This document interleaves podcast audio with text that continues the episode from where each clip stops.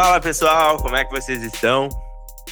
Estamos aqui para mais um podcast para falar de um tema que a verdade é que ele é pouco conhecido, mas muita gente uh, acredita neles sem saber que tem alguma nomenclatura ou se chamam de alguma forma, que é o degrowth é, versus decoupling, ou o que, que é um, o que, que é outro, será que é um de fato contra o outro?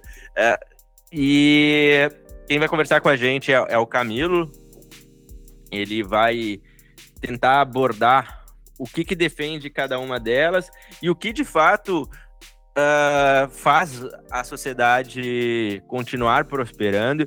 É, é, inegável que a gente vai continuar crescendo como população, a gente vai continuar uh, tendo demandas por, por uh, mais bens materiais. E como é que a gente pode fazer isso de uma maneira sustentável. Camilo, seja bem-vindo mais uma vez no nosso podcast. Obrigado, Wagner. É... Como já é o terceiro podcast, eu não vou me apresentar, não precisa. Mas vamos começar do começo, né? É, desenvolvimento sustentável, né? Da declaração que saiu lá de 1972, é, falava-se em, em alcançar as necessidades das gerações atuais e futuras, né? Protegendo o meio ambiente. É, de forma resumida, é isso. Bom, se você pensar isso num gráfico, então você quer que ao longo do tempo né, é, o PIB continue crescendo, o impacto ambiental se desacople né, desse crescimento e vá para baixo.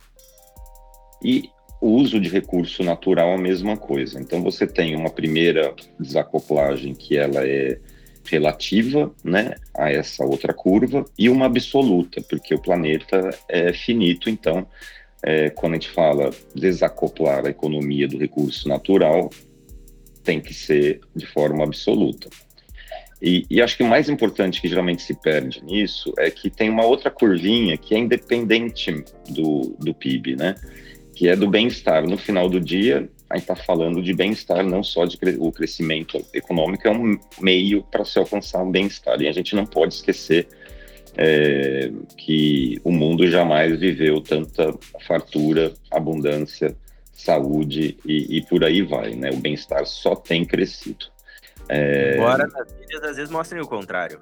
Pois é, não, pois é. Na, a, na época do meu avô, que nasceu em 1902, a, a, expectativa de média é de 45 anos, né? Então, esse é um número já que fala por si só de forma bastante é, alta, né?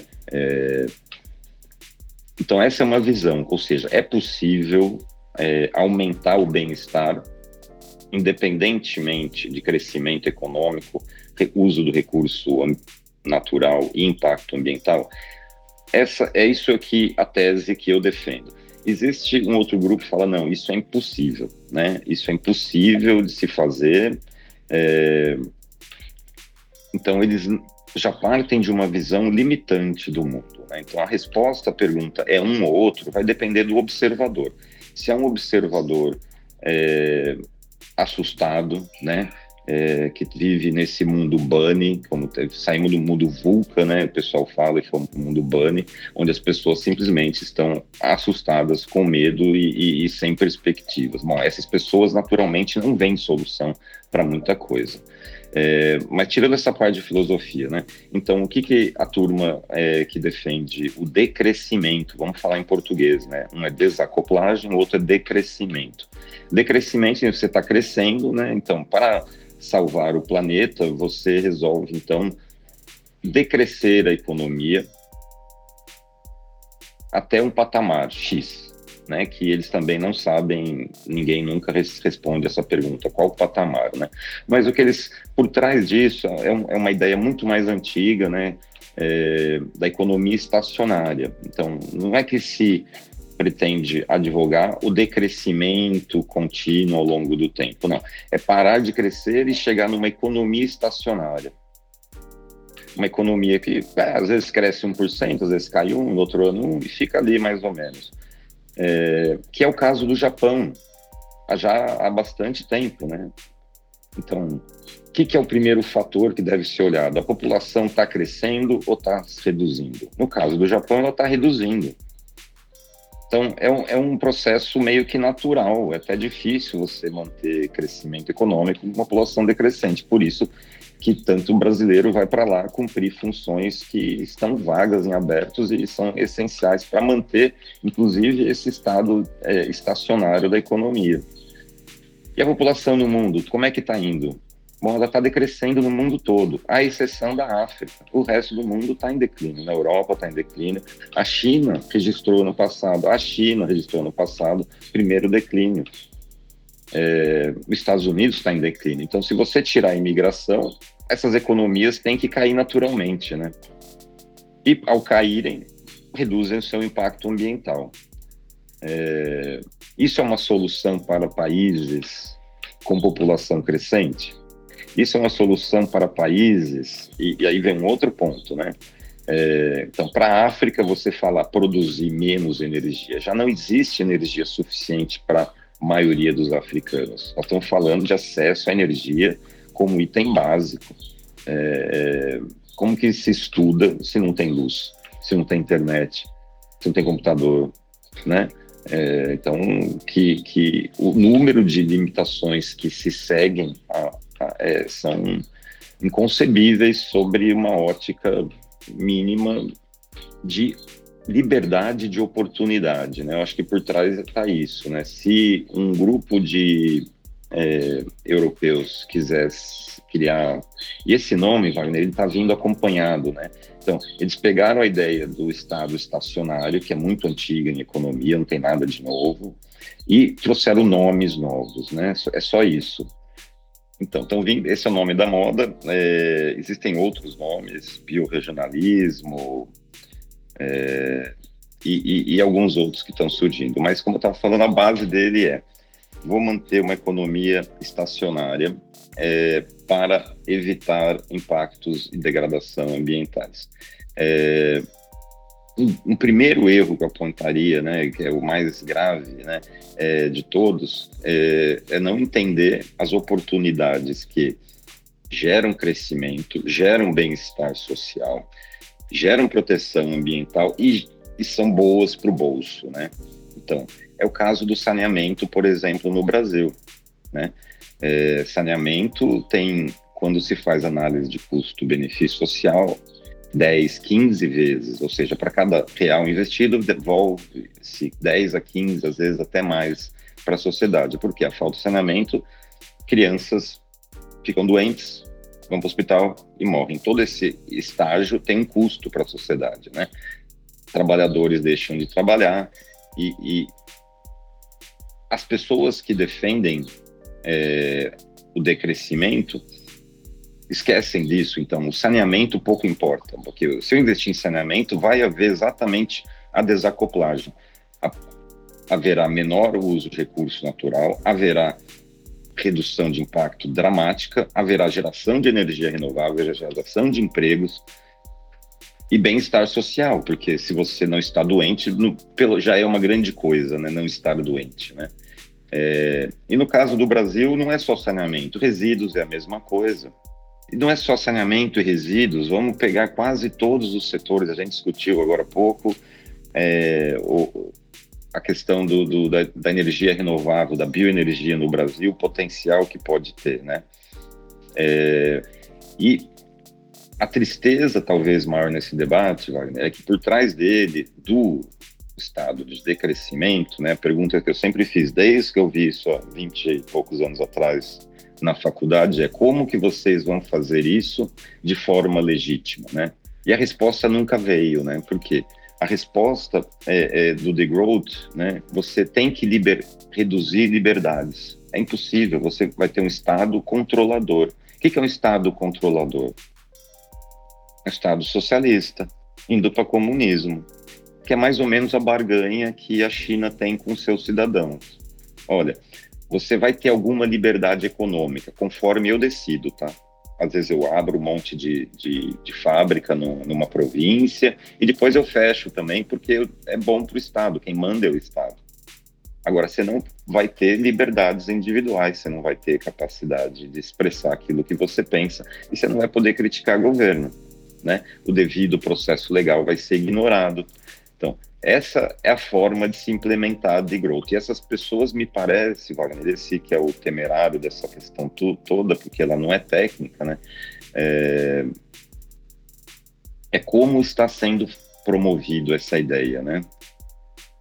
Eu não estou afim de fazer essa barganha. O planeta não precisa de mim. O planeta já passou por esse planeta é, asteroides, já passou por esse planeta diversos cataclismos que levaram à perda absoluta da biodiversidade. Tudo começa de novo. Não é o planeta que precisa de mim. Eu preciso do planeta limpo para poder tomar água limpa. Eu preciso, né? É, manter a sociedade de alguma forma coerente é, para não ter brigas constantes e guerras e movimentos. É, então, há uma leitura bastante equivocada, no meu ponto de vista, sobre o que está por trás dos temas aqui. Isso me traz uma pergunta que é o seguinte: quem está ouvindo aqui, fica muito claro que, pô, por que então é discutido ainda o degrow? E puder também explanar daí o decoupling, por que, que as pessoas não aderem a, a, ao decoupling se, se a gente fala de prosperidade, se a gente fala de, de crescimento econômico, bem-estar, da, da forma que, que está nos colocando, eu não vejo nenhuma razão lógica da pessoa dizer assim, não, olha só, na verdade, eu, eu quero isso, que eu quero esses problemas para minha vida. Eh, eu queria que tu explanasse isso de uma forma que quem está ouvindo pela primeira vez uh, entenda por que, que existe esse tipo de, de confronto, esse tipo de, de debates uh, muito acirrado, principalmente entre economistas uh, que, que têm essa percepção de crescimento ou de decrescimento. Então, eu, eu, acho que por trás de tudo é uma visão do ser humano, né? É, sempre houve é, essa perspectiva é, que é individual, né? Como que eu me vejo no mundo, o que que eu vejo que eu posso fazer. É, então, historicamente, você tem, não há grande distinção entre direita, do ponto de vista econômico, e a esquerda, né? Nos, nos, nos seus do ser humano que acredita de um lado ou do outro, né? O que ele tem é uma priorização diferente das mesmos itens. É, então, uma coisa que, que, que, que é fácil identificar um lado ou outro sem ter que falar de política é a crença no mérito ou a crença no esforço, né? Qual é a diferença de um e do outro?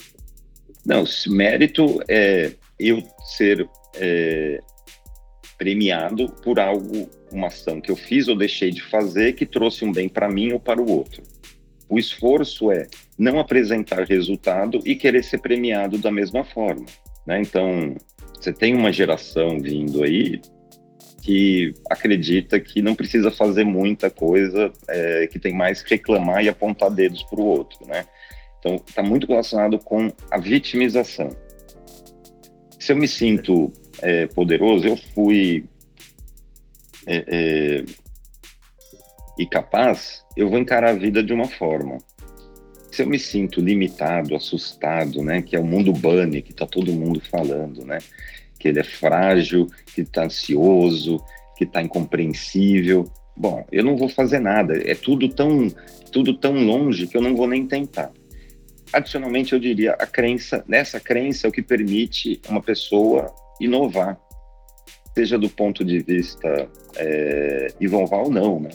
Se você acha que é impossível fazer nada, você não vai fazer nada, você não vai pôr seu cérebro a funcionar, você não vai sonhar com, com, com uma bactéria nova, por exemplo, que ao invés de biodigerir resíduo e transformar em metano, que é o que as bactérias metanogênicas fazem, vai sair uma bactéria que possivelmente sai hidrogênio. Não vai passar nessa sua cabeça, porque você já está limitado desde o começo. Agora tem um outro mundo que fala: poxa, nós somos inventivos pra caramba, né?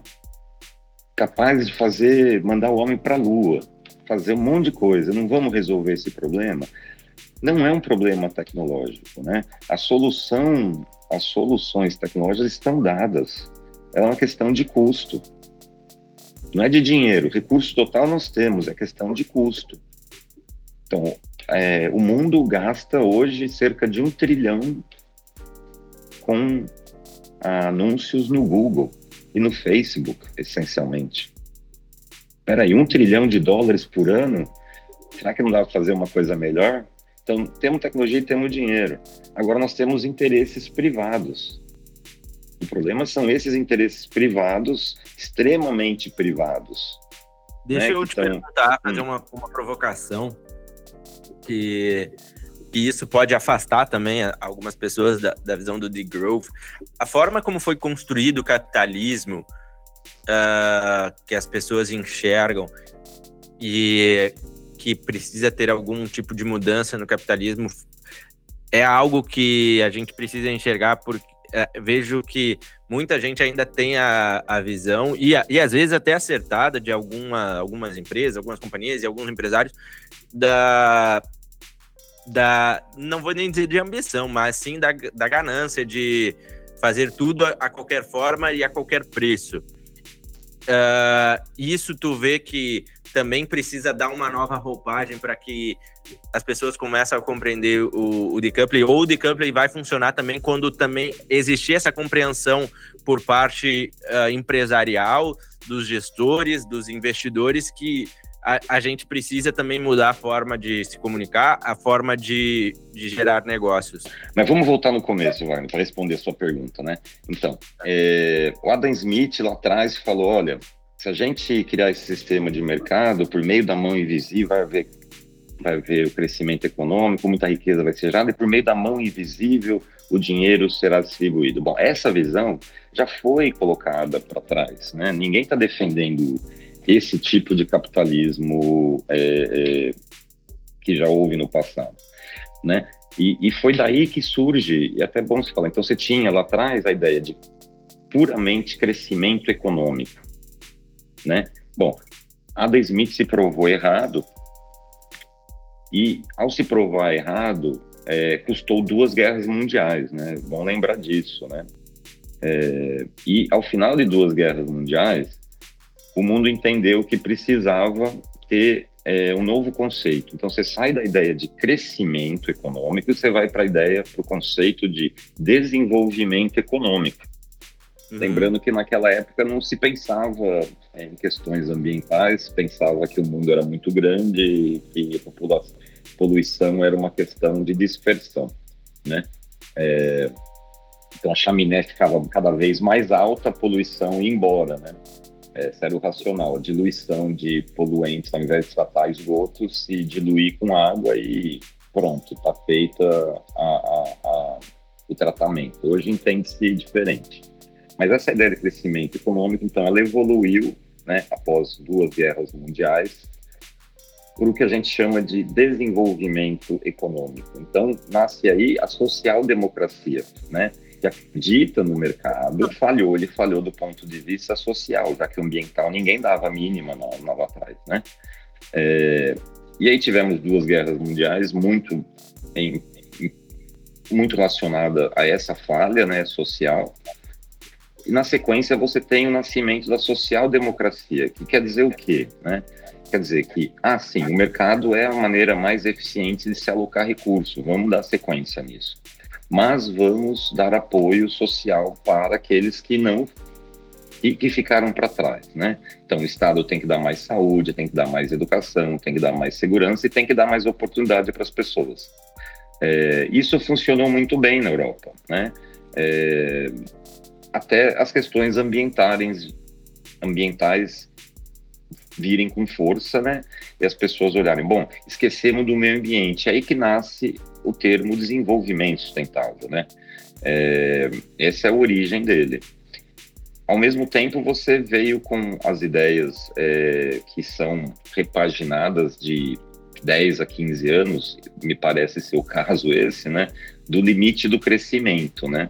E aí que vem a ideia do estado estacionário ou do decrescimento, de growth, né, os diversos nomes que estão surgindo, que são desafiados né, pela realidade. Né? Então, no Brasil, por exemplo, a agricultura, a pecuária, fala da pecuária.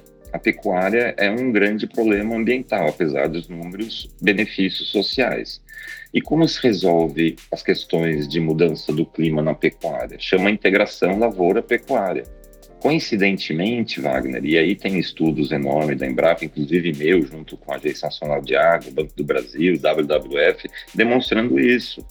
Você aumenta a produtividade 3, 4, 5, 6 vezes e reduz o impacto ambiental 90%, por exemplo, no caso do uso do fertilizante. Você estoca carbono no solo, então a pecuária deixa de emitir, não estou falando nem de desmatamento, estou falando da pecuária tradicional, que, que degrada o solo, permite erosão e, portanto, o, sol, o carbono no solo é perdido, né? Isso é totalmente reversível com a integração lavoura e pecuária, com ganhos econômicos. Então, por que não fazê-lo? Tem ganho social, ambiental e econômico, por que não fazê-lo? Né? Será que ter menos vaquinhas vai resolver o problema do solo? Não, não vai. Você precisa pôr carbono lá, ou seja, você precisa plantar por parte da integração da lavoura para melhorar, né? É, já mencionamos a questão do saneamento e resíduos, energias renováveis, que aqui no Brasil, é, para quem talvez não acompanhe tão de perto, uma eólica tem custo inicial, um CAPEX absolutamente igual em qualquer lugar do mundo, né? É, são os mesmos equipamentos. O que muda é a qualidade do vento, a quantidade e qualidade do vento. No Nordeste brasileiro inteiro, a média é de mais de 75% de fator de capacidade. Ou seja, a eólica fica girando 75% é, das horas anuais. E no mundo, quanto que é isso? 26, 28%. Então veja que para o mesmo carro gera três vezes mais. Isso chama-se vantagem comparativa que a gente fica martelando e temos transformar em vantagem competitiva. Bom, então se somos um, um produtor de energia de geração muito barato, onde estão nossos gargalos hoje, né, para avançar, né? Nas políticas de decrescimento que são parte do nosso é, e aí, falando do Brasil, da nossa política, desde sempre. Nós jamais tivemos o capitalismo aqui. O Estado sempre foi um grande interventor. Né? É, o processo de abertura do mercado do setor elétrico se iniciou em 2002. Né? Aquele monte de apagão, falar, ah, vamos melhorar isso aqui, não dá para ter só o Estado. Vamos dividir em geração, transmissão e distribuição e organizar leilões específicos para que o setor privado venha. Deu muito certo. Você entra no site da ANEL hoje, tem mais de 10 mil projetos esperando leilões. Né? Então, de uma escassez absoluta de projetos, agora temos uma competitividade enorme que leva a preços no leilão cada vez menores, o que é bom para todos nós. Né? Deixa eu te é... perguntar. É... Até a gente, fala sobre, sobre a questão da, da prosperidade e, e, existe muita gente que fala, ah, mas o mundo está cada vez mais desigual. Me corrija se eu estiver errado na minha interpretação, tá? Eu não vejo problema com, em desigualdade desde que haja justiça. Explico. Eu estou me dedicando mais ao meu trabalho, estudando mais com o Camilo, Uh, e por isso eu tô tendo um retorno melhor. Ou seja, a minha vida vai ser desigual à do Camilo, mas de uma maneira justa, porque eu estou produzindo. O grande problema que eu vejo é a desigualdade injusta. No momento que eu não permito, de repente, de um, que uma outra pessoa cresça, que, eu, que ela não estude. Uh, o quanto para ti, qual é a tua, tua interpretação quando a pauta é a desigualdade? Tá? Porque o mundo está desigual eu vejo que o mundo está desigual, mas ao mesmo tempo eu tenho essa mesma interpretação que o mundo está prosperando em todas as partes. Então, está melhor uh, do que era. Como é que tu enxerga isso também? É, eu concordo com você. É, é, é, igualdade de oportunidade, né? Eu acho que essa é a chave, né? Então, o jovem tem que ter boa escola, seja o jovem rico ou pobre, né? É, tem que ser garantido a ele a, a capacidade de aprender a aprender. Né? Essa é a grande chave, né, Wagner? É, eu, eu tenho 20 anos de atuação, mas todo dia eu estou aprendendo, estou estudando, porque tem sempre muita coisa nova, a gente quer inovar em tudo que é área, você tem que aprender. É, é, misturar é, linhas de, de, conhecimento distintas, né? é, para sair com alguma coisa nova. Na verdade, a inspiração é, vem muito de outros setores, né? É, quando você tenta inovar no modelo de negócio e tenta replicar um modelo de negócio que deu certo no setor e tenta isso também é uma inovação, né? É, então acho que a chave está na oportunidade, né? E, e, a oportunidade, ela também, vou voltar num ponto que eu falei, ela volta no ponto do indivíduo, né? Às vezes a gente fala no linguajar, o cavalo passa montado e as pessoas não montam, né? A maioria das pessoas tem receio, é, tem aversão a risco, foram, de certa forma, doutrinadas é, a não acreditarem em si mesmas, né? É, a estar tá sempre esperando um salvador, né? É, seja e geralmente ele vem na forma de um governo grande e forte que resolve todos os seus problemas, né? É, numa costa como o Brasil, né, as pessoas que moram perto da costa e, e passam fome, né, ela passa fome porque quer, porque eu moro na costa, todo dia eu vejo um senhor de 80 anos pescando dois, três peixinhos, às seis da manhã ele está lá. É, ele faz isso por prazer, ele fica dançando, brinca com os surfistas que estão por ali, né? Mas fome esse senhor jamais vai passar, mesmo que o governo reduza a aposentadoria dele a zero. Fome esse senhor jamais vai passar. Né? É, tem esse lado. A oportunidade tem que aparecer para todos e a mentalidade de aproveitar a oportunidade tem que estar tá presente na pessoa, né? E aí é, é a grande falha da, da, da, educação né? brasileira, global, na verdade, né? É... Hoje, Wagner, se eu fosse falar, ah, mas como se educa? Vamos pôr todo mundo para meditar? Né? A ciência já demonstrou as diversas benefícios é, fisiológicos, nós não estamos falando de nada diferente disso, é, cognitivos, né, e emocionais. Então, uma pessoa tranquila que não esteja é, tão assustada e com medo, ela consegue ver o mundo com mais clareza, com mais consistência e se posicionar de uma forma que faça bem para ela e para o outro. Né? É, essa é no final do dia, uma posição que a gente toma, né? É, eu fui lavar prato e paguei minha faculdade de mestrado lavando, vendendo flor na rua. Hoje eu emprego 2.500 pessoas produzindo é, combustível e energia renovável que eu entendo estejam contribuindo para a melhora do planeta, sim. É possível? É. Agora, dos meus amigos que também estavam nessa situação, quantos chegaram é, a ousar pensar que era possível ser diferente, né? Então, o limitante está na cabeça da pessoa e ela não vê oportunidade, não faz nada porque está esperando que venha de fora e vem de dentro. Perfeito. Eu, eu entendo e concordo em algumas partes dessa visão, tá? Vou dizer, quando a gente consegue ter um pouco mais de acesso, a gente consegue ter mais oportunidades de pensar. Tu pensa que uma criança na África ela consegue pensar, ter essa mesma visão de crescimento e de, de oportunidades uh, lá que a gente pode que como é que eles podem melhorar? Eu acho, na minha visão, tem que ter um, um uma visão ainda mais, melhor de prosperidade para que eles também consigam uh, sonhar mais, até pelo fato de que no momento que uh, tá, eu tenho comida, aí eu consigo racionar, porque não adianta eu querer pensar em outras coisas se eu ainda não tenho nem o que comer. E aí depois eu passo para um outro ponto, que é o que, que eu quero além de comer. Qual é o, o como é que tu, tu enxerga também esse ponto? O ambiente que você vai nascer, ele vai te limitar, seja na África ou na Suíça, né? É, e, e, e, acho que a gente não pode se enganar que, que as pessoas ou acreditar que pessoas com dinheiro são mais felizes. Não é o dinheiro que ele vem depois, a felicidade. A felicidade vem antes do dinheiro. É, a felicidade ela tá muito mais ligado, exatamente, tu tá realizado, tu, tu trabalhar, fazer coisas que gosta, do que propriamente um bem material, seja dinheiro ou qualquer outra coisa. É, senão não estaria esse mundo de remédios é, de, antidepressivos, etc., que que, que, quem toma são, são as pessoas mais endinheiradas do mundo.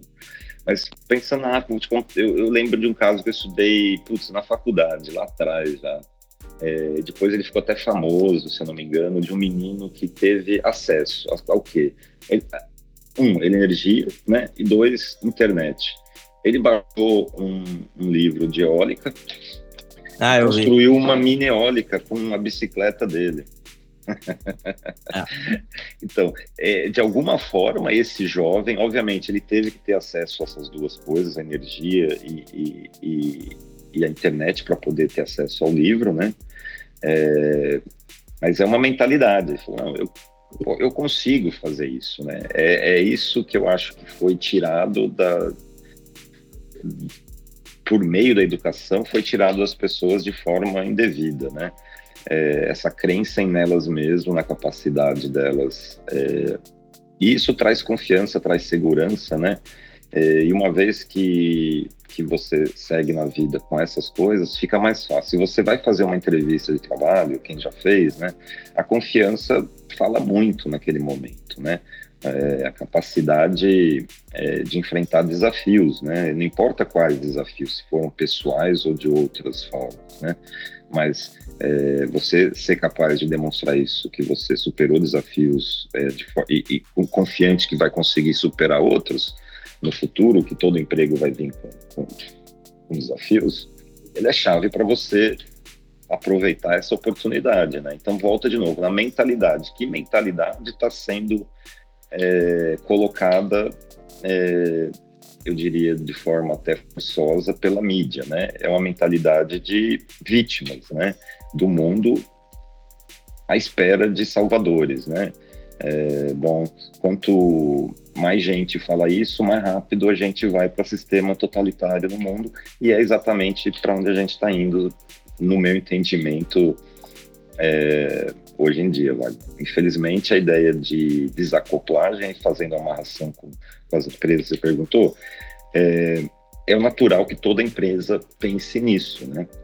Então, é, como que eu posso produzir mais gerando menos impacto, né? Bom, no caso de matriz energética, para muita empresa brasileira, basta trocar o combustível na caldeira, né? Está é, queimando óleo, troca por cavaco, muita empresa já fez isso, muita empresa pode fazer isso, se resolveu uma parte do problema, né? É, como que as empresas vão enfrentar o decrescimento? Bom, se eu vou decrescer, eu vou produzir menos. Se eu vou produzir menos, eu vou contratar menos pessoas, né? Vou automatizar mais, proteger os meus bens, né? É... E aí, se todo mundo agir dessa maneira, teremos milhões de pessoas sem fazer nada, esperando o auxílio Brasil aí ou outros tipos de auxílio. Perfeito, Camilo. Acho que também conseguimos explicar para as pessoas o que, que é o degrowth, o que é decoupling e que as pessoas sintam também a vontade de conversar, buscar mais informações e também quem quiser me encontrar no, no Instagram com @wslopes ou no LinkedIn como Wagner Lopes. Camilo, mais uma vez, obrigado por, pelo teu tempo, por nos esclarecer e para quem ainda não ouviu os outros podcasts, onde é que pode te encontrar? Uh, o site da empresa, www.impactoenergia.com.br. Meu nome é Camilo Terranova, estou no LinkedIn também. Uh, vamos conversar um pouco mais sobre isso e tirar essas nuvens. Está uh, na nossa mão, não está na mão de outros para fazer um mundo melhor. Perfeito. Valeu, Camilo. Abraço, irmão. tchau.